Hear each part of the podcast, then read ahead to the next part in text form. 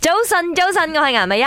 早晨，早晨，我係林德榮。早晨，早晨，我係 Emily 潘碧玲。係啦，誒、Paralympic 呃終於圓滿結束啦，可以講係即係東京就功成身退啦。係嗯啊，係係啊。嘛就交棒俾巴黎啦。咁今次嘅 Paralympic 可以講係我認知以嚟啦嚇，最熱可鬧嘅一屆咯，同埋大家關關注注度度最最高高嘅，可能因為因為 social media 再加埋疫情，大家喺屋企都會睇電視。係就係可能因為呢兩年疫情底下呢，大家嘅呢個苦難多咗。嗯咁喺苦難多咗嘅時候，你睇到誒、呃有啲人呢，佢都依然咁不屈不撓地為自己嘅目標而抗戰呢，嗯你會覺得咦，我好想向佢學習咯係我就會關注佢多啲咯。嗯係學咩人講放棄，係咪先？係真係啊嘅。學咩人講已經係冇晒信心，啱人哋已經做得到，點解我哋做唔到？係咁我哋又問下大家，咦，今次睇完 Paralympic 之後學到啲乜嘢？林生講先啦。啊！我自己講翻啱啱喺呢一個星期六，我哋同呢一個乒乓好係啦手切臭明係臭係明咁啊傾開偈啦。嗯咁啊，其實誒，我對佢嘅認識並唔深，但係咧，即係佢兩個手嘅手指咧都係有缺陷嘅。先天性缺陷先天性嘅，佢話俾我聽就係佢細個嘅時候咧，冇受到呢一個同學嘅排斥，冇俾係同學咧嗯係歧視誒歧視佢，同反而埋老師咧特別關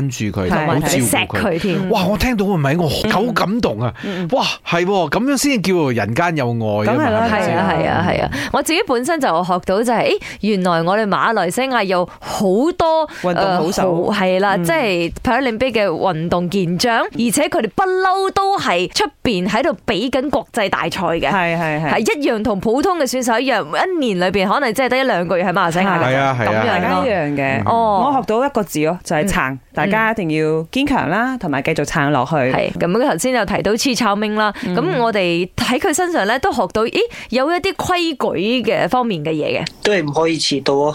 半個鐘頭之前啊你要到啊，你可能就冇得比賽咗咯。好似我朋友咁樣 OK，就你唔使比賽，同埋球波你要俾佢 check 咯。因為依家用膠水，你可以直頭入，你冇毒嘅，即係佢曉你要俾佢 check 咯。如果你要你用錯咗膠水，你就唔可以比賽咗。早晨，早晨，Mike，我想講嘅嘢係我響呢個 Paralympic 入邊學到嘅嘢，誒、認識唔係學到啦，係認識到啊一個項目叫 Boccia 啦，就係嗰個周偉倫參加嗰、個。其實你唔好睇佢咁簡單，係即係掉波咁簡單。其實我發覺到佢原來係有 strategy 啊，係有好多 technique 啦，跟住原來嗰個波每粒波都係有唔同嘅重量嘅喎。